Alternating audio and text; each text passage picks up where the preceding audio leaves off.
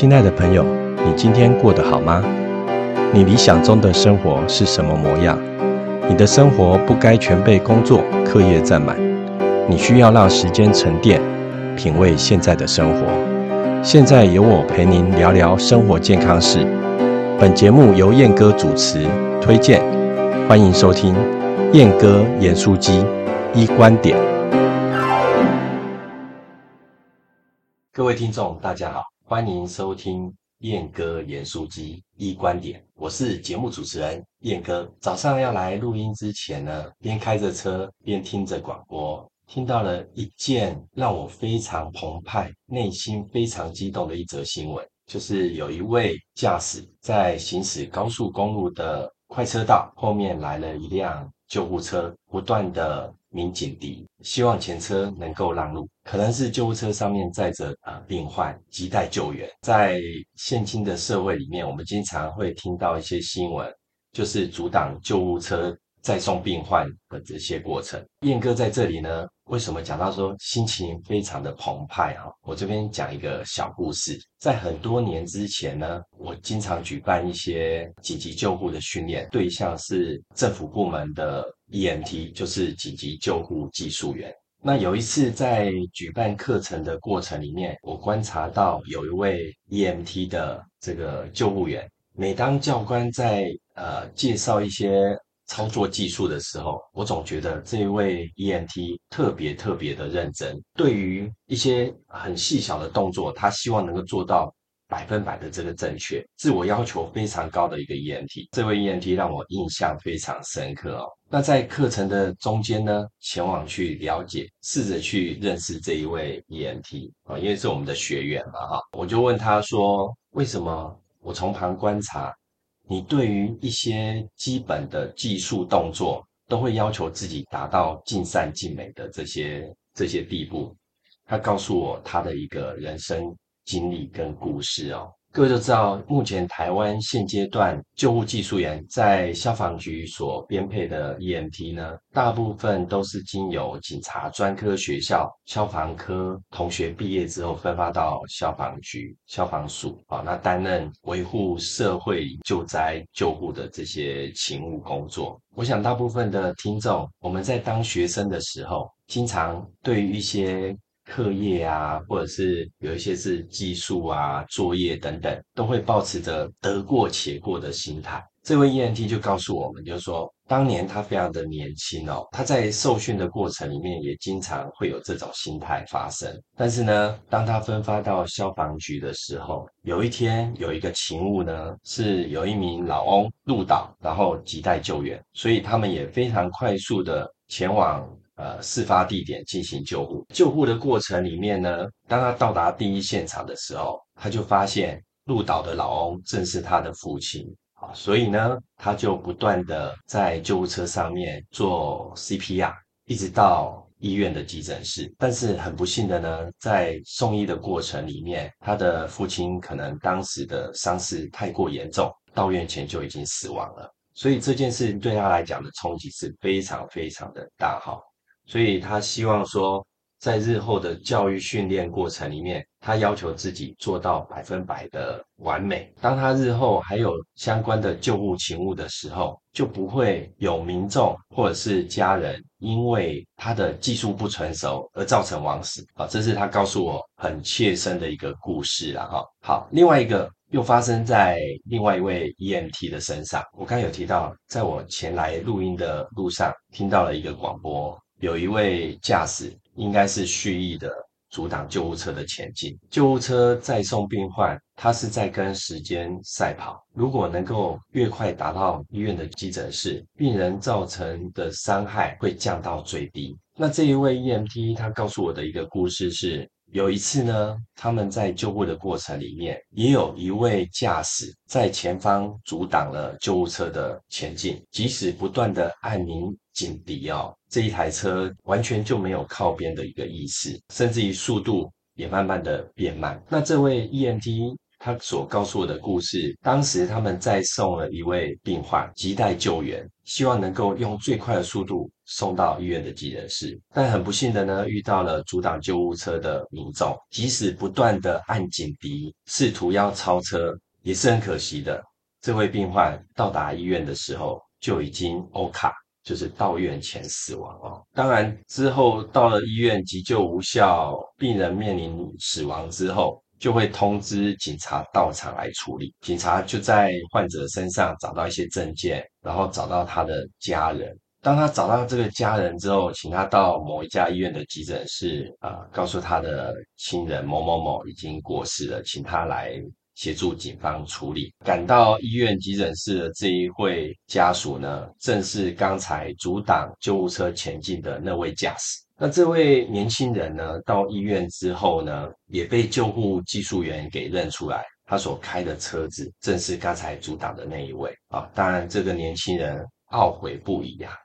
但是已经来不及了。这些悲剧已经发生了。我这边要跟听众朋友分享的就是多做好事，这些福报呢，有可能会回报在我们的家人、亲友身上、朋友的身上。当然，如果我们可以伸出援手，帮助周边的朋友、亟待救援的民众，我想这也是很棒的一件事情。好，那当然，阻挡救护车会有一些法则哦。依照目前我们道路交通安全规则里面有规范啊，在行驶中如果听到有救护救灾车辆、救护车的警笛鸣笛的时候，我们应该要尽可能的去做避让。我这边也提供几个处理原则啊，像有时候我们跟救护车运送病患的过程里面，前面的驾驶听到警笛会非常的紧张害怕。不知道怎么做才是正确的，我这边也提供几个处理原则供各位听众参考。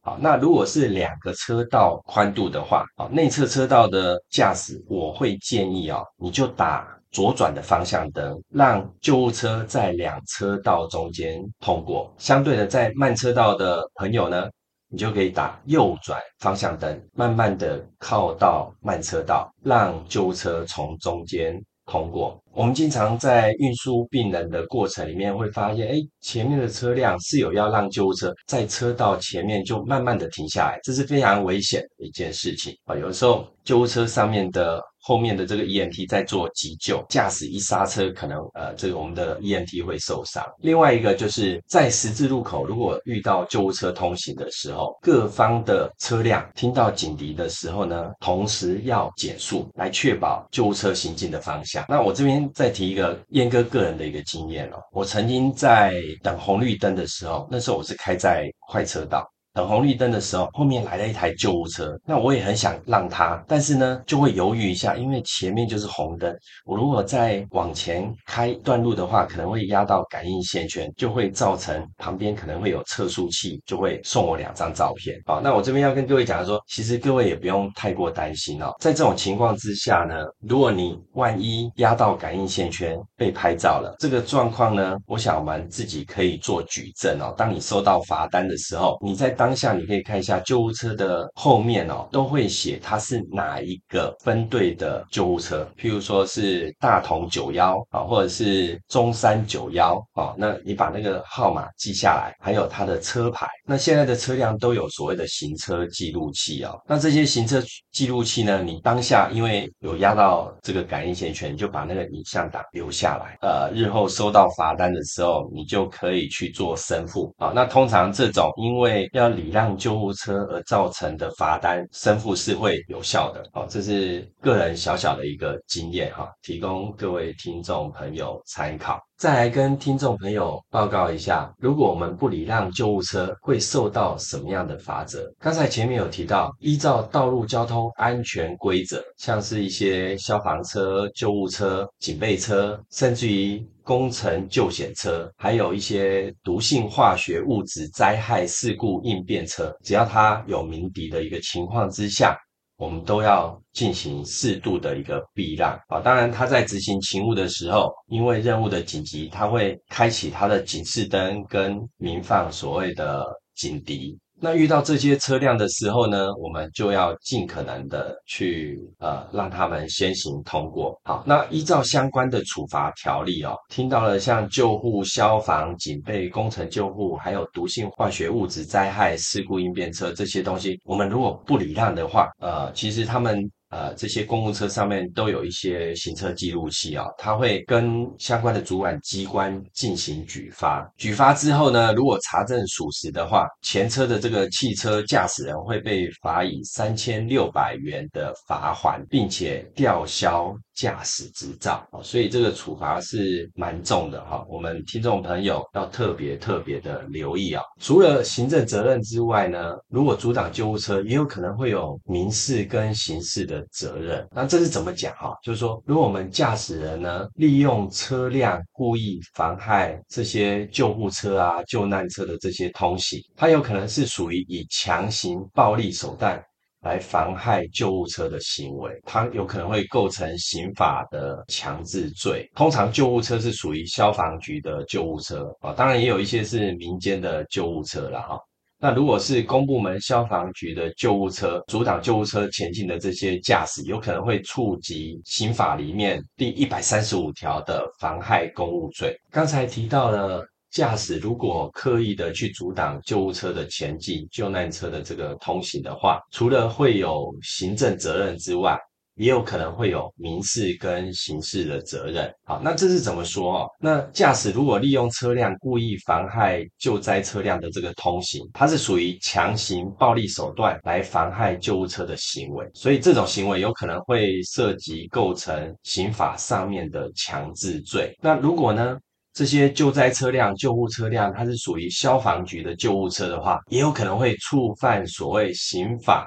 第一百三十五条的妨害公务罪。再来，如果更严重一点，伤者因为救护车被阻挡。而无法获得及时的救治啊，如同我们刚才前面所举到的这个 EMT 的这个故事啊，他分享给我们的故事，因而导致重伤或死亡的结果，没有让到这些驾驶，可能会构成刑法第两百八十四条的过失致重伤罪，或者是两百七十六条的过失致死罪。如果再更极端一点，我们在社会新闻里面有的时候会看到有一些驾驶刻意阻挡救护车，甚至于把车窗摇下来，比出不雅的这些手势哦。那这些驾驶呢，他明明知道，因为这样阻挡救护车会让被救护的人得不到及时的救治啊。这时候有可能会涉及刑法的第两百七十八条重伤罪。或是两百七十一条的杀人罪，所以这些构成的犯罪是非常严重的啊。那如果妨碍救护车运送伤患而发生上述的这些伤亡事情的时候，被害者或者是他的家属，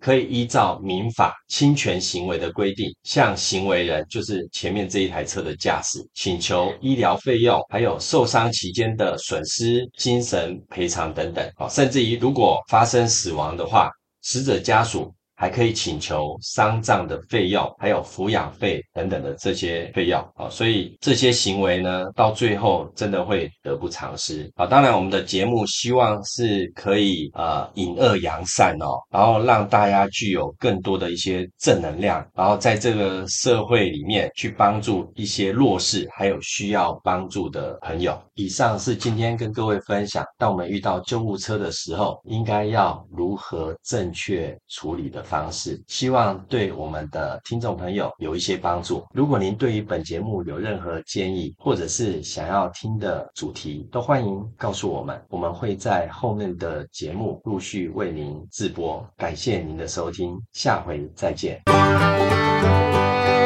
本节目由土豆工作室制播，谢谢各位收听。如果有任何建议，都欢迎与我们联络。跟着燕哥走，健康向前走。我们下回再见，拜拜。